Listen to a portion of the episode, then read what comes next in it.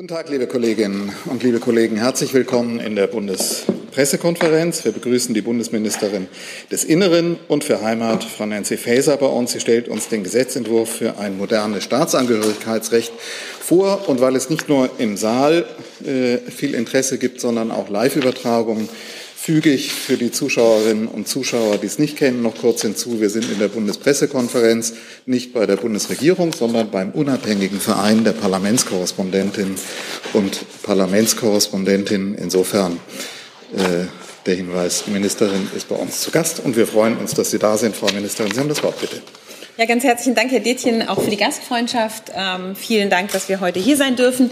Ähm, ja, meine Damen und Herren, ich stelle Ihnen heute den äh, Gesetzentwurf für ein modernes Staatsangehörigkeitsrecht äh, vor, was ich soeben mit meinen Kolleginnen und Kollegen und dem deutschen Bundeskanzler im Kabinett ähm, beschlossen habe. Die Reform ist ein Bekenntnis zu einem modernen Deutschland.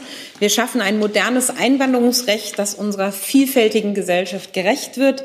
Und ich kann hinzufügen, endlich. Es ist allerhöchste Zeit, wird schon sehr lange in Deutschland diskutiert. Ähm, und das neue Staatsangehörigkeitsrecht gehört zu den wichtigsten Reformprojekten dieser Ampelkoalition. Dass wir diese heute beschlossen haben, zeigt, wie diese Bundesregierung unser Land voranbringt und auch, wie konstruktiv wir an diesem Gesetzentwurf alle drei Partner miteinander gearbeitet haben. Wir sollten nicht vergessen, über das Staatsangehörigkeitsrecht sind in der Vergangenheit viele Debatten geführt worden. Diese Debatten waren leider oft von Ausgrenzung, Ressentiments und Stimmungsmache geprägt. Diese Debatten standen, äh, fanden statt auf dem Rücken der Menschen, die seit vielen Jahren in Deutschland leben und arbeiten und damit zu unserem Wohlstand beigetragen haben und aber die durch diese Debatten nie so ganz dazugehören durften. Das ändern wir jetzt und das zeigt auch, dass wir als Ampel für gesellschaftlichen Fortschritt stehen. Dieser Fortschritt wäre in einer früheren Regierung mit der Union so nicht möglich gewesen. Unser modernes Einwanderungsland braucht ein modernes Einwanderungsrecht.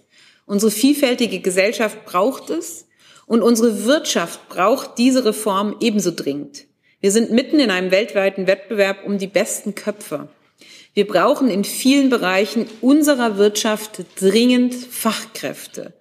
Wir werden die besten Köpfe in der Welt aber nur gewinnen, wenn sie in absehbarer Zeit voll und ganz Teil unserer Gesellschaft werden können, mit allen demokratischen Rechten. Denn nur wer die Perspektive hat, auch Deutsche Deutscher werden zu können und hier eine vollständige Heimat für sich und seine Familie zu finden, wird sich auch für Deutschland entscheiden.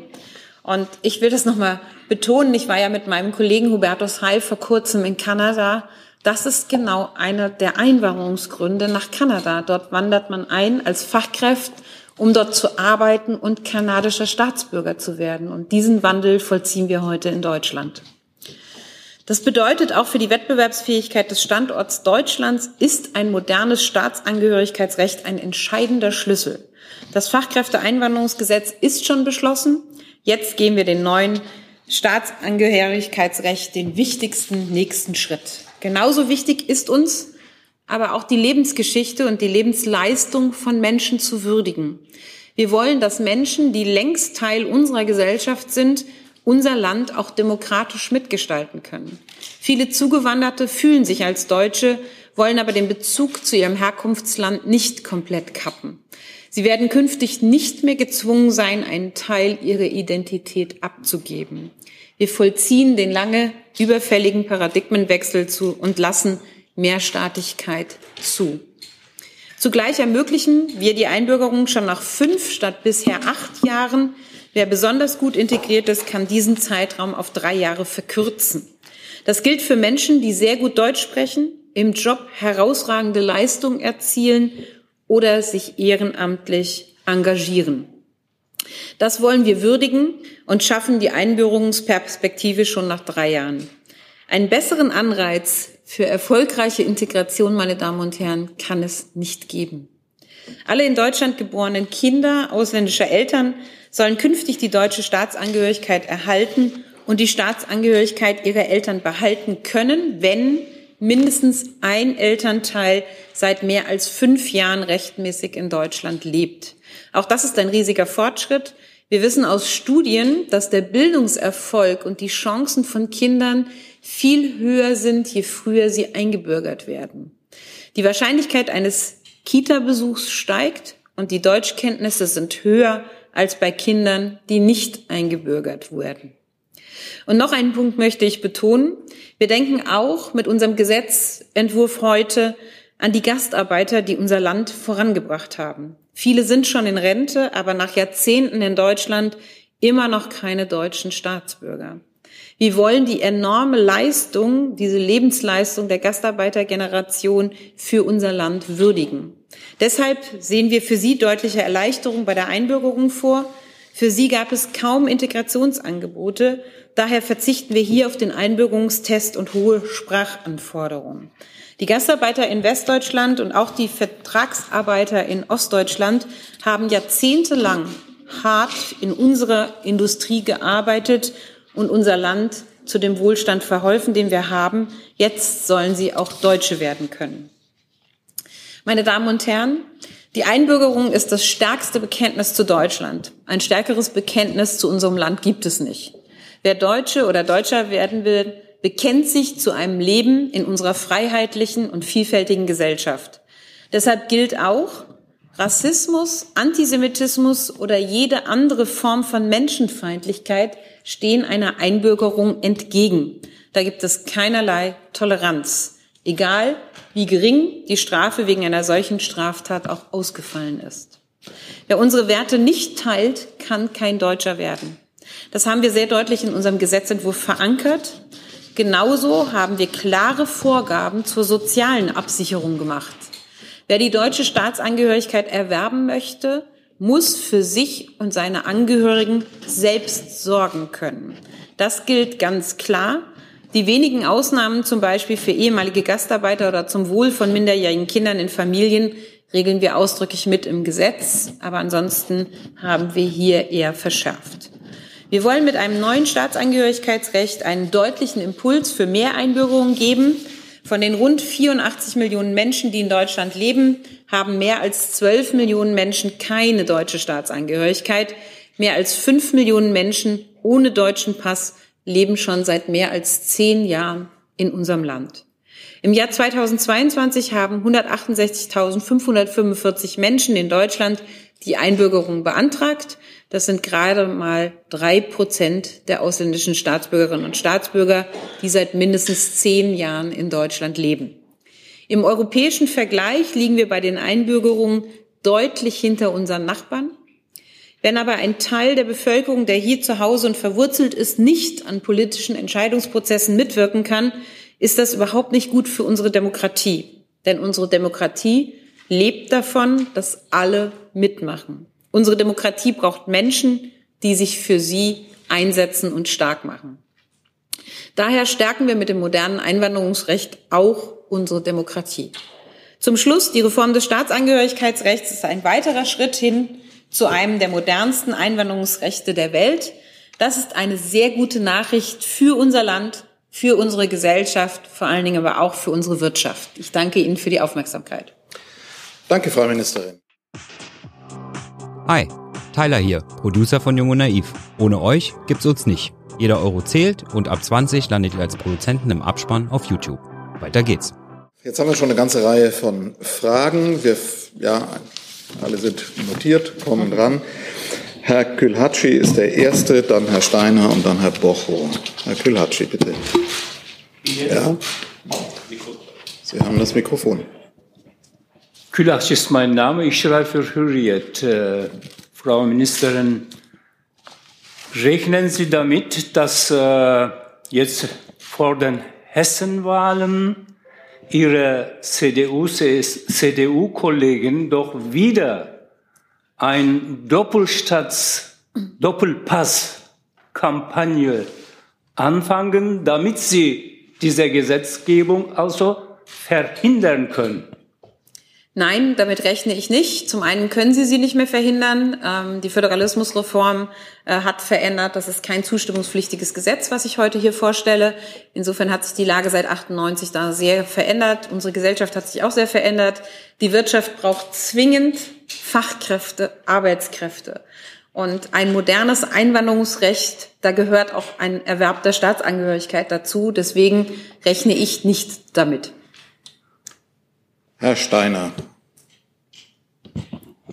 Ja, Frau Faeser, ähm, ich würde gerne wissen, mit wie vielen Einbürgerungen Sie denn in den nächsten, ja, in dem nächsten Zeitraum rechnen. Vielleicht können Sie selber dann qualifizieren, in welchem Jahreszeitraum Sie da kalkulieren und was damit natürlich auch auf die Kommunen als zuständige Stellen am Ende zukommt. Und das Zweite, was ich gerne wissen möchte, ist, es bleibt ja weiterhin so, dass der Verlust der Staatsangehörigkeit bei Eintritt in ausländische Streitkräfte äh, ansteht.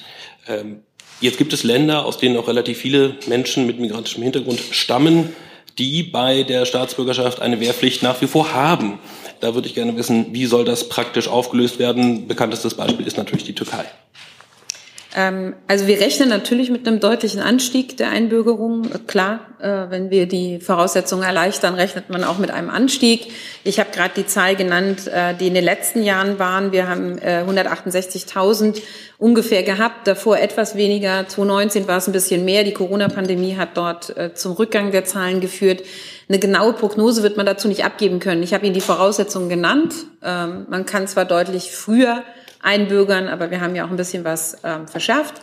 Insofern sind die Voraussetzungen ja auch keine geringen für eine Einbürgerung und es ist, steht am Ende eines Integrationsprozesses. Deswegen, das kann man jetzt nicht wirklich genau sagen, aber wir sind uns dessen bewusst, dass die Behörden vor Ort dort Unterstützung auch brauchen. Das zweite, die zweite Frage auf die Streitkräfte bezogen. Ähm, für uns ist immer wichtig, dass wir ähm, mit der Mehrstaatlichkeit, die wir jetzt zulassen, ähm, eben verhindern wollen, dass sich äh, Menschen entscheiden müssen ähm, in ihren Identitäten, äh, wenn sie sich dazu entscheiden, hier zu leben. Wenn sie sich aber entscheiden, in ihr Land zurückzugehen und dort in einen Dienst zu treten, der militärisch ist, ist es nicht gerade ein äh, volles Bekenntnis dazu, sich hier zu integrieren. Insofern glaube ich, ist es sachgerecht, das so zu belassen. Gab es eine Zusatzfrage? Nee, wir haben auch genügend andere Fragen. Herr Bocho, dann gehen wir zu den Kollegen nach, zu den Kolleginnen auf der rechten Seite.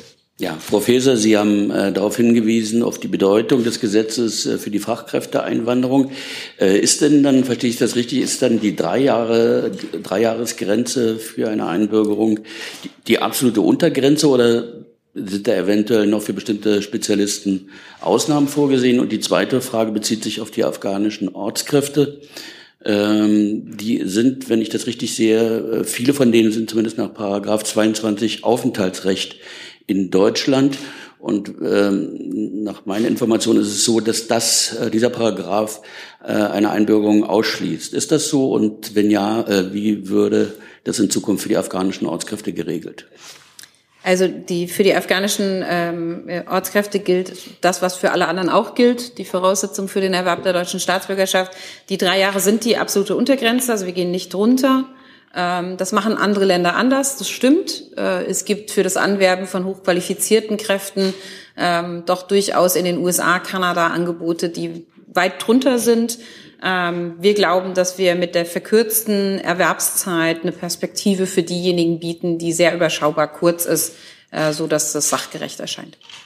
Zusatz. Ja, kurze Nachfrage. Also äh, das heißt, der Paragraph 22 Aufenthaltsrecht schließt die Einbürgerung nicht aus. Doch, im Moment ja. Also da haben wir nichts geändert. Also deswegen gilt für die ähm, afghanischen Ortskräfte im Recht nichts anderes als für andere, die hierher kommen, auch. Jetzt die Kollegin, ich habe jetzt leider nicht alle Namen präsent. Bitte, genau. Sie sind dran, dann eine Reihe hinter Ihnen, die Dame, hinter der Dame im gestreiften Pullover. Ach so. Sind Sie Und dann wir nach vorne. Ja. Mir ist das total egal. Julie Kurz von der ARD. Äh, ich habe einmal eine ja. Frage, Sie haben es gerade schon angedeutet. Ähm, der Bezug zu anderen EU-Ländern. Haben Sie sich an anderen Ländern orientiert und wenn ja, an welche? Und nochmal eine spezifische, Fra spezifische Frage zur Sicherung, im Punkto Sicherung des Lebensunterhalts. Warum werden etwa Alleinerziehende, die auf staatliche Unterstützung angewiesen sind, nur auf die Ermessenseinbürgerung verwiesen? Das sind meine beiden Fragen. Sehr gerne. Ähm, also wir haben uns orientiert an anderen Ländern, insbesondere an Frankreich. Ähm, dort wird man auch nach fünf Jahren eingebürgert. Ähm, das gilt aber auch für viele andere europäische Staaten, für beispielsweise Schweden, Niederlande und vor allen Dingen, mit wem wir ja doch sehr stark konkurrieren, sind die Vereinigten Staaten. Die haben auch fünf Jahre. Insofern ist das so ein bisschen die Orientierung. Es gibt Länder, die sind deutlich drunter, wie Australien, Kanada.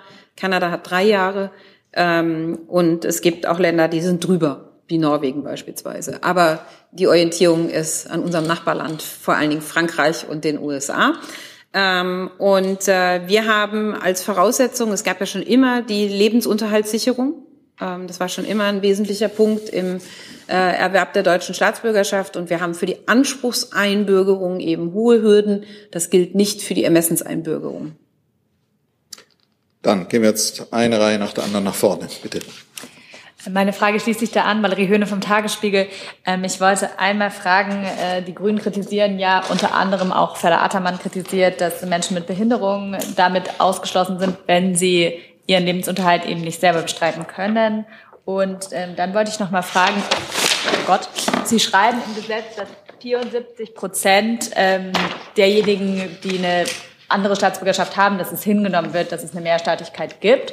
Wie kommt diese Zahl zustande? Also wa warum war das bislang so einfach offenbar möglich? Ähm, also die letzte Frage, ähm, die Frage der Hinnahme der Staatsbürgerschaften hängt dann mit den Herkunftsländern äh, zusammen. Da gibt es eben unterschiedliche Regelungen. In manchen Ländern kann man die äh, Staatsbürgerschaft nicht abgeben, man kann keine zusätzliche erwerben, bei anderen geht es oder wird es hingenommen. Insofern schaffen wir da jetzt aber auch Rechtssicherheit. Ich glaube, das ist auch ein wichtiger Aspekt. Und äh, Sie haben auf die Menschen mit Beeinträchtigungen hingewiesen, die können über die Ermessenseinbürgerung eingebürgert werden. Frau Dudin und Frau Kostolnik dann. Ich hätte eine Frage zu den Staatenlosen. Verstehe ich das richtig, dass die Kinder der Staatenlosen die deutsche Staatsbürgerschaft mit Geburt dann bekommen? Und gilt es auch für jene, die äh, eine ungeklärte Staatsbürgerschaft haben?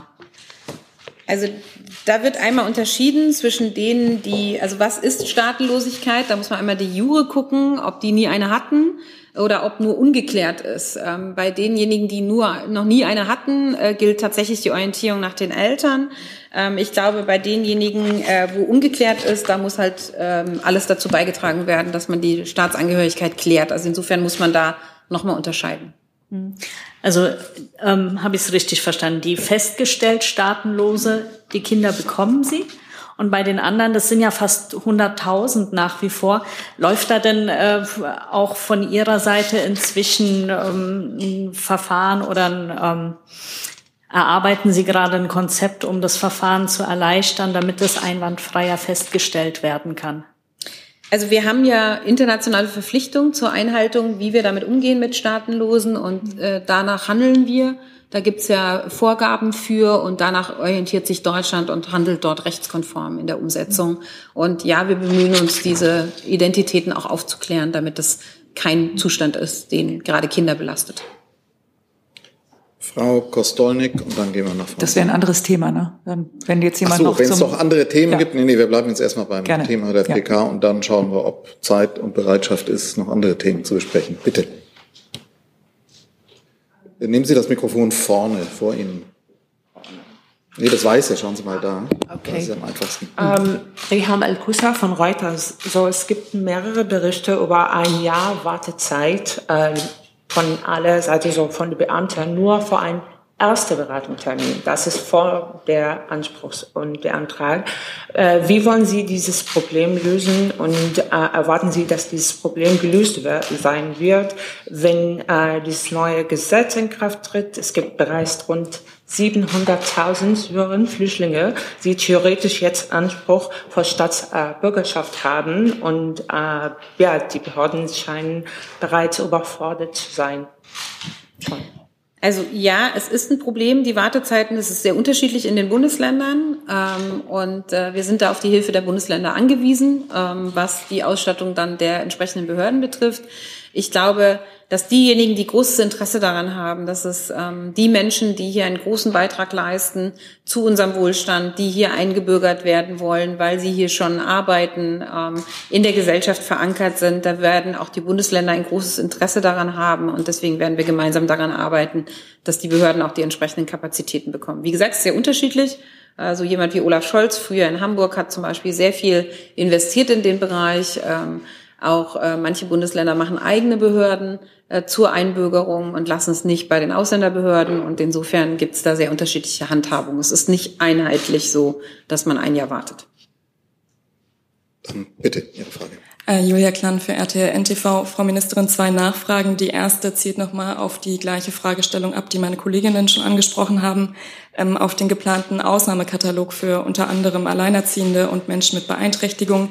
Können Sie nochmal konkreter machen, wie diese Härtefallregelung hier aussehen soll und wie mit den Menschen hier umgegangen werden soll? Und die zweite Frage, inwieweit haben Sie eigentlich auch Sorge, dass ähm, angesichts der offenbar zunehmenden Fremdenhass in Deutschland das äh, Gesetz auch irgendwo verfehlt wird, äh, weil manche Menschen sich schlichtweg einfach gar nicht einbürgern lassen wollen? Also ich gehe davon aus, dass Menschen, die hier arbeiten und ihren Beitrag leisten, auch eingebürgert werden wollen. Ähm, das ist ja die höchste Leistung der Integration. Ähm, und natürlich ähm, ist es wichtig und richtig, dass die Menschen, die hier auch einen wesentlichen Beitrag zu unserem Land leisten, dass sie auch mitgestalten können und tatsächlich Mitspracherecht überall haben. Deswegen machen wir dieses Gesetz ja, um sie zu hören, um sie zu integrieren, um ihnen die vollen Rechte auch zu geben. Deswegen bin ich dort zuversichtlich. Sie haben gerade gehört, dass es lange Wartezeiten gibt. Also gibt es offensichtlich ein großes Interesse, auch hier eingebürgert zu werden, ähm, um dann auch mit ähm, sprechen zu können. Insofern bin ich da ganz positiv gestimmt. Ähm, wir haben ähm, auch damit ähm, dort Klarheit herrscht. Bei einer Anspruchseinbürgerung wollen wir, also wenn Menschen den Anspruch darauf erwerben, hier deutsche Staatsbürger zu werden, möchten wir, dass sie ihren Lebensunterhalt für sich und ihre Familie selbst erarbeiten. Bei einer Ermessenseinbürgerung gelten dann andere Ausnahmeregelungen für beispielsweise, wenn minderjährige Kinder da sind. Ähm, und dafür haben wir diese Ausnahmeregelung getroffen um diese Härten bei Alleinerziehenden und auch bei Menschen mit Beeinträchtigung zu verhindern. So, dann gehen wir nach hinten, dann Herr Vollrath, Herr Kurzfeld ist dann dran. Aber erst der Kollege Meisner, bitte. Jan Davis von der Rheinischen Post. Hallo, Frau Feser. Hallo. Ähm, ich hätte noch eine Nachfrage zu diesem Turbo, also wie man auf die drei Jahre kommt, ähm, weil mir noch nicht ganz klar ist, ob das ein Oder ist, was zwischen diesen Voraussetzungen steht und wie man die eigentlich misst. Also reicht dann irgendwie eine Arbeitgeberbescheinigung, dass man besondere Leistungen im Job erreicht hat, damit man dann äh, verkürzen kann. Also vielleicht können Sie das nochmal kurz ausführen, wie Sie das genau messen wollen und ob alles Voraussetzung ist oder nur einzelne Sachen. Nein, es ist ein Oder. Ähm, nehmen Sie den KI-Professor, ähm, der unser Land hier schnell voranbringt, ähm, der jetzt beispielsweise in den USA sofort die Green Card erhält, den würden wir sehr schnell einbürgern können nach drei Jahren. Ähm, oder nehmen Sie ähm, die Frau, die als freiwillige Feuerwehr sich engagiert oder Rettungskraft beim Deutschen Roten Kreuz ist. Ähm, das ist zum Beispiel das ehrenamtliche Engagement, was sich sofort niederschlagen würde. Auch wenn die dann nicht gut Deutsch sprechen kann. Die Deutschvoraussetzungen haben wir nicht damit abgesenkt. Mhm. Und äh, eine Zusatzfrage noch. Ähm, zum äh, zu, sozusagen der Frage ähm, bei den bei den Gastarbeitern. Besondere Deutschkenntnisse wäre übrigens auch so ein Fall. Ja, okay. bei, den, bei den Gastarbeitern, weil Sie sagten, es gab äh, keine Integrationsmöglichkeiten oder keine großen Integrationsangebote und Sie jetzt da sozusagen die, die Sprachkenntnisanforderungen absenken. Ähm, inwiefern passt das dann aber dazu, dass dann später sehr wohl viele Integrationsangebote gemacht wurden und viele Menschen, ähm, die damals kamen, auch nach wie vor noch kein Deutsch sprechen? Ist das ähm, etwas, was da in Betracht gezogen wird oder nicht? Also wir haben ja eine enge Begrenzung im Gesetz. Also wirklich, es geht um die Gastarbeitergeneration in Westdeutschland aus den 60er Jahren. Da haben wir überhaupt keine Integrationsangebote gemacht. Keine. Keine Sprachkurse, keine Integrationskurse. Ähm, das war damals, hat man sehr, sehr viele Arbeitnehmerinnen und Arbeitnehmer nach Deutschland geholt mit dem Ziel, sie wieder irgendwann nach Hause zu schicken. Das war äh, das Denken damals. Äh, da ging es nicht darum, ihnen Chancen zu geben. Diese Menschen haben jahrzehntelang unsere Republik aufgebaut. Ja, die deutsche Industrie wäre undenkbar ohne diese Gastarbeitergeneration. Ähm, und gleiches gilt ja äh, für die Übereinkommen in der ehemaligen DDR, für Menschen, die hierher gekommen sind und zu arbeiten. Das haben wir hier eng begrenzt und äh, das ist quasi ein später Dank an, an diese Gruppe von Menschen, die dazu beigetragen haben, dass in Deutschland die Industrie sich so entwickelt hat, wie sie sich entwickelt hat. Herr Vollert. Ja, Frau Ministerin, Sie erwähnten vorhin das Beispiel Frankreich. Ähm, da gab es ja in dortigen Großstädten jüngst ein paar unerfreuliche Events. Ähm, und in dem Zusammenhang wurde auf die besonderen Probleme und die Situation der dortigen äh, mehrheitlichen Wohnbevölkerung aufmerksam gemacht. Würden Sie sagen, dass das Ihre äh, These bestärkt, dass es äh, keinen besseren Anreiz für Integration geben kann als die Staatsangehörigkeit? Oder ist es nicht eher äh, umgekehrt, dass es der beste Anreiz für die äh, Staatsangehörigkeit eine gute, gelungene Integration sein müsste? Ähm, der Weg ist ja natürlich so rum. Äh, nur wer wirklich gut integriert ist, kann die deutsche Staatsbürgerschaft erwähnen, äh, erhalten. Und genau deshalb steht es am Ende eines Integrationsprozesses. Und das hat überhaupt nichts damit zu tun, was Sie erwähnen, äh, was Ausschreitungen in Frankreich betrifft. So, jetzt gehen wir dann nach hinten, genau, bitte. Dann Herr Kreuzfeld. Ja. ja. Lejman, polnischer Sender. Äh, Frau Feser, ähm, viele Fachkräfte, die nach Deutschland kommen, die immer noch äh, haben die Probleme, blaue Karte zu kriegen, die äh, kriegen diese Fiktionbescheinigungen. Glauben Sie nicht oder denken Sie nicht, dass äh, diese Einbürgerungsgesetz. Zusätzlich wird tatsächlich die äh, Kommunen ähm, und Bundesländer belasten. Und haben Sie da hier irgendwie ein Konzept zusammen mit Bundesländern zu arbeiten, um diese, dieses Problem zu lösen? Und ob das ist nicht ein schlechtes Image für Deutschland, dass die genau von einer Seite die Bundesregierung äh, versucht, die Fachkräfte zu werben nach Deutschland und äh, redet darüber viel, aber von anderer Seite diese Leute genau äh, haben elementare Probleme, eine Aufenthaltserlaubnis hier zu kriegen.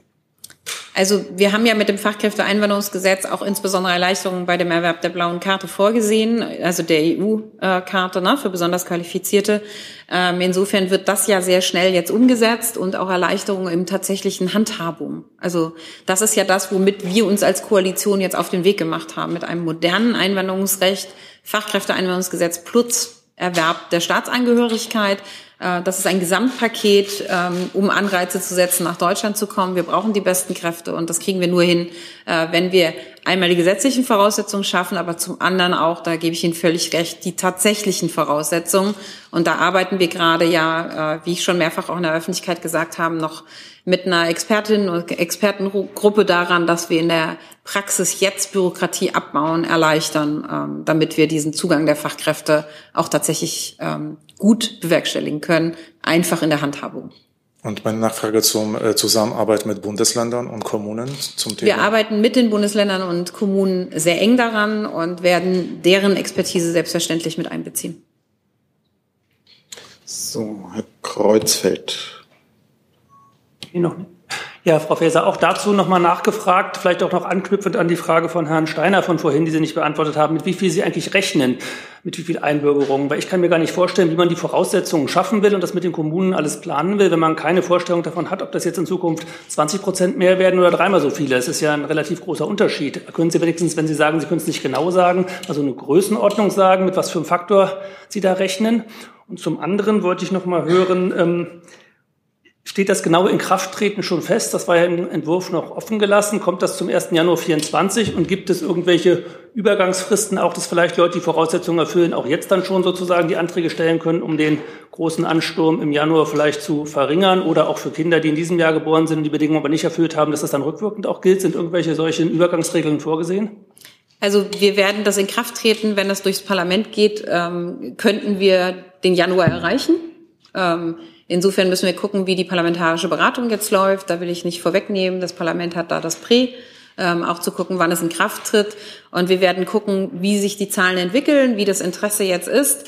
Ähm, ich bin immer vorsichtig mit solchen Prognosen. Ähm, ich weiß, dass Sie das gerne hören. Ähm, ich weiß auch in anderen Bereichen hören Sie gerne, wie viel, mit wie viel gerechnet wird. Wir rechnen mit einem deutlichen Anstieg. Ähm, deswegen arbeiten wir jetzt auch daran, dass wir die Voraussetzungen schaffen, damit die Behörden damit äh, zurechtkommen. Und sicherlich werden wir über eine Übergangslösung reden, äh, damit wir die Behörden nicht überfordern. So, jetzt bitte ich um Nachsicht. Ich hatte Sie eben übersehen. Entschuldigung. Kein Problem. Ja, Basel von der Nachrichtenagentur Anadolu. Ich hätte eine praktische Frage, die auch sehr oft gestellt wird. Ähm, es gab eine Regelung, die Optionspflicht. Da haben sich einige äh, nicht für die deutsche Staatsbürgerschaft entschieden, sondern für die ausländische Staatsbürgerschaft, die aber äh, vor 2000 geboren worden sind. Ähm, die, äh, diese Jugendlichen, die jetzt Jugendliche sind, ähm, können Sie äh, deutsche Staatsbürgerschaft, äh, also äh, quasi durch Geburt äh, deutsche Staatsbürgerschaft werden? Also die Voraussetzungen sind ja, ähm, entweder Sie erwerben, wenn Sie hier leben, mit einer anderen Staatsbürgerschaft nach fünf Jahren die deutsche Staatsangehörigkeit, wenn Sie die Voraussetzungen erfüllen, also das heißt eigene Lebensunterhalt besorgen. Äh, wenn es Kinder sind, dann gilt die Regelung, dass man nach äh, wenn ein Elternteil mehr als fünf Jahre hier ist, dann äh, kann man eingebürgert werden. Aber es gibt keine rückwirkenden äh, Regelungen. Mhm. Ah, das heißt, die, die müssen dann die ganze Prozedur nochmal durchlaufen mit Einbürgerungstest und die ganzen Prozeduren. So, jetzt hatte ich nochmal Nachfragen gesehen, glaube ich, von Ihnen, Freunde wollte fragen, ob Sie vielleicht äh, Moment, einmal, jetzt haben wir sorry. So. Mhm. Ähm, ich wollte fragen, ob Sie vielleicht einmal nachreichen können, diese Studie, die Sie erwähnt haben zu den Kita-Kindern. Ja, das können wir machen. Ja, okay. mhm. Sehr gerne. Das machen wir gerne. Herr Steiner? Was Spracherwerb und so weiter betrifft, ja. Mhm. Ich wollte auch noch mal ganz kurz anknüpfen an das, was der Kollege gerade eben gefragt hat von Anadolu. Dann hätte ich noch eine zweite kurze Frage. Äh, da würde ich aber gerne noch mal wissen, also das heißt aber ganz konkret, für all diejenigen, die sich nach dem Optionsmodell schon einmal gegen die deutsche Staatsbürgerschaft entschieden haben, aus welchen Motiven auch immer, denen steht der Weg jetzt erneut offen, die deutsche Staatsbürgerschaft zu beantragen, wenn entsprechend die Voraussetzungen gegeben sind. Ja. Korrekt? Mhm. Okay. Dann die Frage, die ich noch hätte, wäre, ähm, Sie haben da drinnen ja auch eine Regelung aufgenommen bezüglich spezifischer Straftaten, ähm, die Menschen begangen haben sollen. Ähm, beziehungsweise wenn sie die begangen haben, dann ist der Erwerb der Staatsbürgerschaft nicht möglich. Hier würde ich gerne wissen, ähm, wie die zeitlichen Regelungen dafür vorgesehen sind. Das heißt also, wie lange rückwirkend, denn hin und wieder ist es ja durchaus auch so, dass Straftaten sehr lange zurückliegen und dann irgendwann auch aus dem Führungszeugnis gestrichen werden, üblicherweise. Ich weiß jetzt nicht, wie es bei im Ausländerzentralregister beispielsweise der Fall ist. Also, wie lange muss jemand nichts entsprechendes getan haben, um sich dort entsprechend integriert gezeigt zu haben? Also die, die Regelung, die Sie ansprechen, da gibt es keine Unterschiede. Also es gibt eine, eine Regelung, wann das äh, verfällt und wann nicht. Also da gibt es über das Ausländerzentralregister keine Unterschiede. Entweder steht im Führungszeugnis drin oder nicht. Also das sind Regelungen nach strafrechtlichen äh, Erwägungen und insofern gibt es da keine Unterschiede. Das heißt, wenn jemand beispielsweise, ich sage vor 15 Jahren, ähm, aktiv für die PKK geworben hätte, dann wäre das möglicherweise inzwischen erloschen oder vor 20 Jahren. Also wenn wir Zweifel hätten oder die Ausländerbehörde oder die Einbürgerungsbehörde, dass äh, dort noch Kontakte existieren und äh, die demokratische Grundordnung hier abgelehnt wird, dann steht das einer Einbürgerung entgegen. Äh, ausdrücklich. Also wir haben insbesondere verschärft im Bereich äh, der Ablehnung der demokratischen Werte. Ähm, und wenn da Zweifel bestehen, kann das einer Einbürgerung entgegenstehen. Dann steht aber der Gerichtsweg offen, um das überprüfen zu lassen. Ja, natürlich, das steht in Deutschland immer. Du sag mal, Kira, ganz unter uns, du bist die Jüngste hier? Ja. Warum arbeitest du hier eigentlich? Na, weil wir das beste Journalismusformat in Deutschland sind und weil hier keine Werbung läuft. Und woher kommt die Kohle für dein Gehalt? Per Banküberweisung oder PayPal von den Leuten, die uns zuschauen oder zu hören. Wie das geht? Seht ihr in der Podcast-Beschreibung. Vorrat.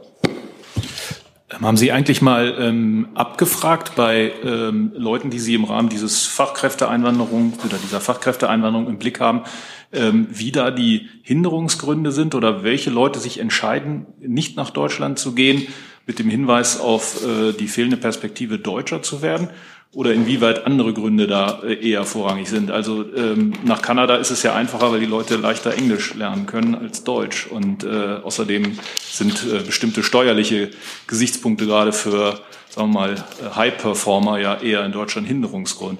Also gibt es da irgendwie eine mh, hm, valide Zahl, dass man sagt, äh, wir hätten so und so oder so und so viele sind uns entgangen, weil sie nicht so leicht Deutsche werden können? Also was wir sehen ist, ähm, wir haben das in Deutschland nicht spezifisch abgefragt, also es gibt immer mal Befragungen. Äh, ist das wichtig oder nicht? Da wird häufig angegeben, dass der Erwerb der deutschen Staatsangehörigkeit dazugehört. Was wir aber wissen aus den anderen Ländern ist, dass beispielsweise in den USA, in Kanada, in Australien ähm, die Entscheidungen für diese Länder auch deshalb gefällt werden, weil sie dort auch die, die jeweilige Staatsangehörigkeit erwerben. Sie müssen sich vorstellen, Sie wandern in ein Land aus mit Familie ähm, und dann ist ja die Frage, was erwartet Sie dort? Ähm, erwartet Sie dort, äh, das haben wir gerade in Kanada gesehen, ein, ein sicheres Umfeld, eine Willkommenskultur und nach wie vielen Jahren kann ich eigentlich auch die Staatsbürgerschaft erwerben, um dort ähm, an der Gesellschaft auch tatsächlich vollumfänglich teilzuhaben. Das ist schon ein Entscheidungsgrund für die Menschen. Deswegen, also diese Untersuchungen gibt es insbesondere in den anderen Ländern, die großen Erfolg mit Einwanderungen haben in ihren Arbeitsmarkt. So, jetzt hatten wir, war das eine Wortmeldung von Ihnen noch? Ja? Übergehen dann gerne. Ja, das, Herr Drebes hatte noch zu dem Thema oder? Dann machen wir erst nochmal zu dem Thema und klären dann, ob wir noch. Nur nochmal ein äh, bisschen politischer Ausblick, weil das jetzt in das parlamentarische Verfahren geht und aus der Grünen Fraktion schon Kritik kam, dass ähm, sich insbesondere die Grünen da noch mehr Möglichkeiten, mehr Optionen ähm, bei der Einbringung hätten vorstellen können. Wie nehmen Sie da das Stimmungsbild in den drei Ampel-Koalitionsfraktionen wahr? Ist das ähm, eine Mehrheit aus FDP und SPD, die jetzt sehr eng an ihrem Entwurf sind und äh, dafür sorgen werden, dass es so bleibt? Oder sehen Sie auch in der SPD-Fraktion Stimmen, die wie die Grünen da noch mehr Optionen sich wünschen und das Ganze dann vielleicht noch mehr aufgeweicht wird im parlamentarischen Verfahren? Also ich komme ja gerade aus dem Kabinett, wo ich meine äh, Wahrnehmung ist, dass alle drei ähm, Fraktionsvertreterinnen und Vertretern in der Bundesregierung sehr, sehr zufrieden sind mit diesem Gesetzentwurf und sehr froh sind, dass wir jetzt ein modernes Staatsangehörigkeitsrecht endlich bekommen, nach so vielen Jahrzehnten Diskussion darum. Und insofern hoffe ich, dass sich das auch auf das Parlament überträgt. So, das war dann vielleicht schon der fließende Übergang zu anderen Themen, die noch angemeldet waren. Aber da ich jetzt zum engeren Thema keine Wortmeldungen mehr sehe und da wir noch einen Moment Zeit haben, bitte. Dann Frau Kostolnicker. Moment, Moment, Moment, jetzt haben Sie es. Wie stehen Sie denn zu der Forderung nach einer längeren Speicherzeit für IP-Adressen, ähm, um sie beispielsweise für die Aufklärung schwerer Verbrechen nutzbar zu machen? Also, dass ich äh, mich in der Frage, insbesondere bei sexualisierter Gewalt gegen Kinder, für Speicherfristen ausspreche, das ist ja bekannt. Insofern hat sich da meine Haltung nicht verändert.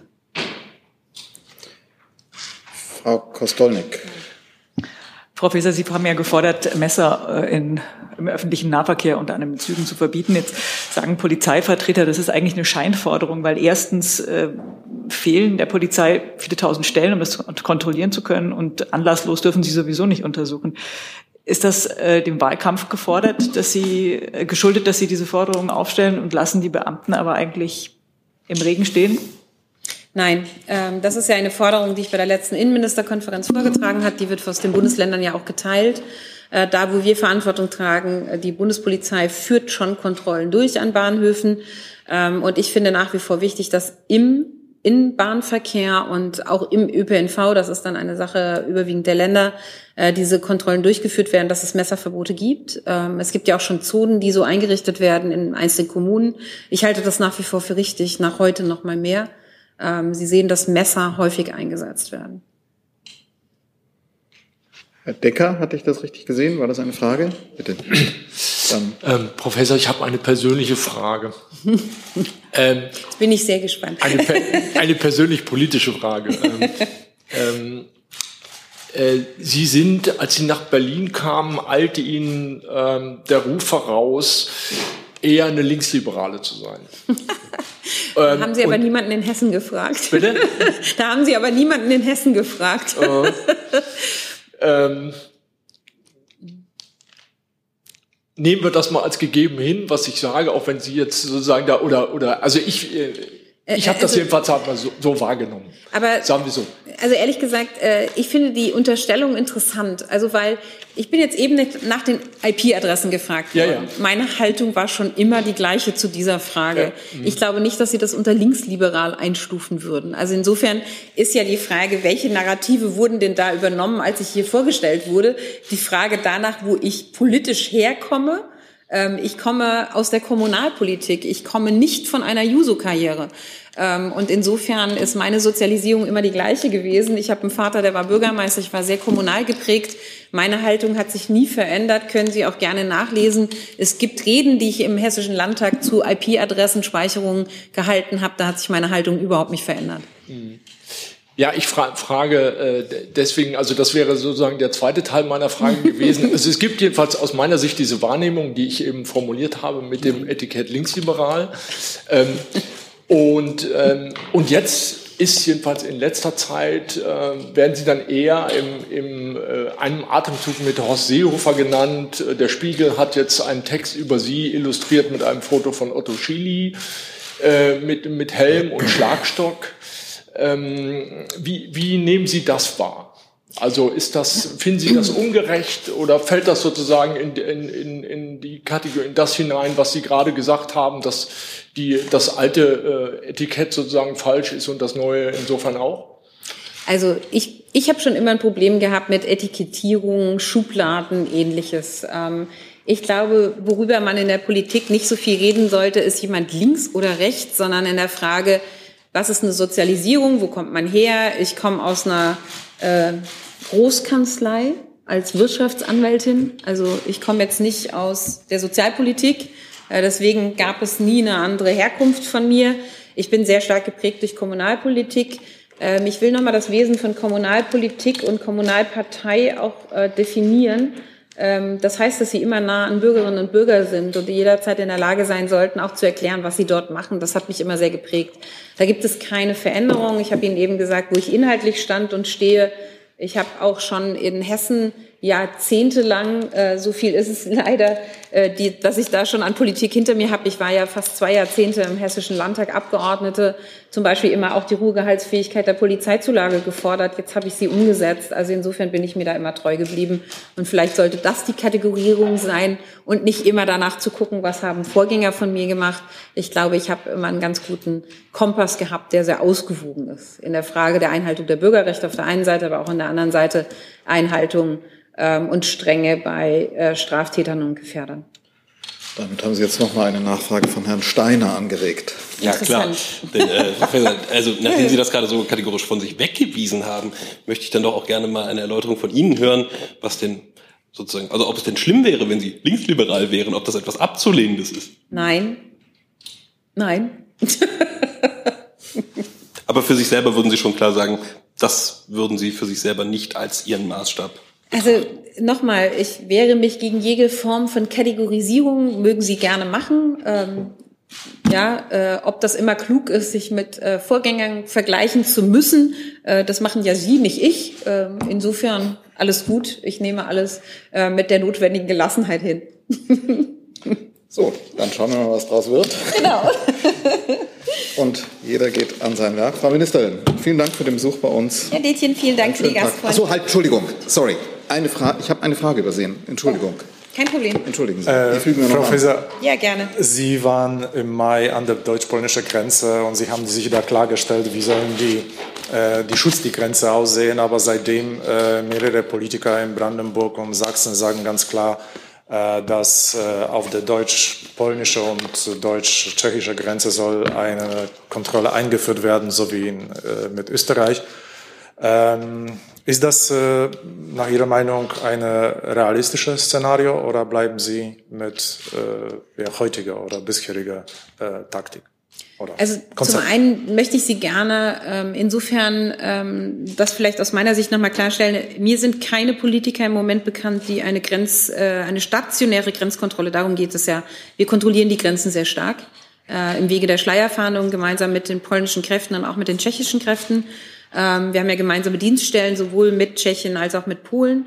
Ähm, und mir ist niemand bekannt im Moment in der Politik, der stationäre Grenzkontrollen zu Tschechien fordert. Ähm, mir ist nur bekannt, dass äh, einzelne Politiker in Brandenburg gerne eine stationäre Grenzkontrolle haben. Ich glaube, bei der Frage, was ist wirksames Mittel, ähm, bin ich nach der momentanen äh, Lageeinschätzung der Meinung, dass äh, eine Verstärkung mit Personal und Schleierfahndung die zielführendere Grenzkontrolle ist, weil sie einfach in der Lage sind, an vielen Stellen zu kontrollieren, mit viel Personal. Äh, wenn ich stationäre Grenzkontrollen mache, muss ich Personal konzentrieren an einer Stelle. Ich halte das im Moment nicht für eine zielführende Lösung und das sehe ich mit den polnischen Kollegen äh, genauso. Wir übereinstimmen dort, deswegen nach momentaner Lagebeurteilung sehe ich es nicht anders. Danke. Prima, dann sind wir wirklich am Ende. Vielen Dank und schönen Tag.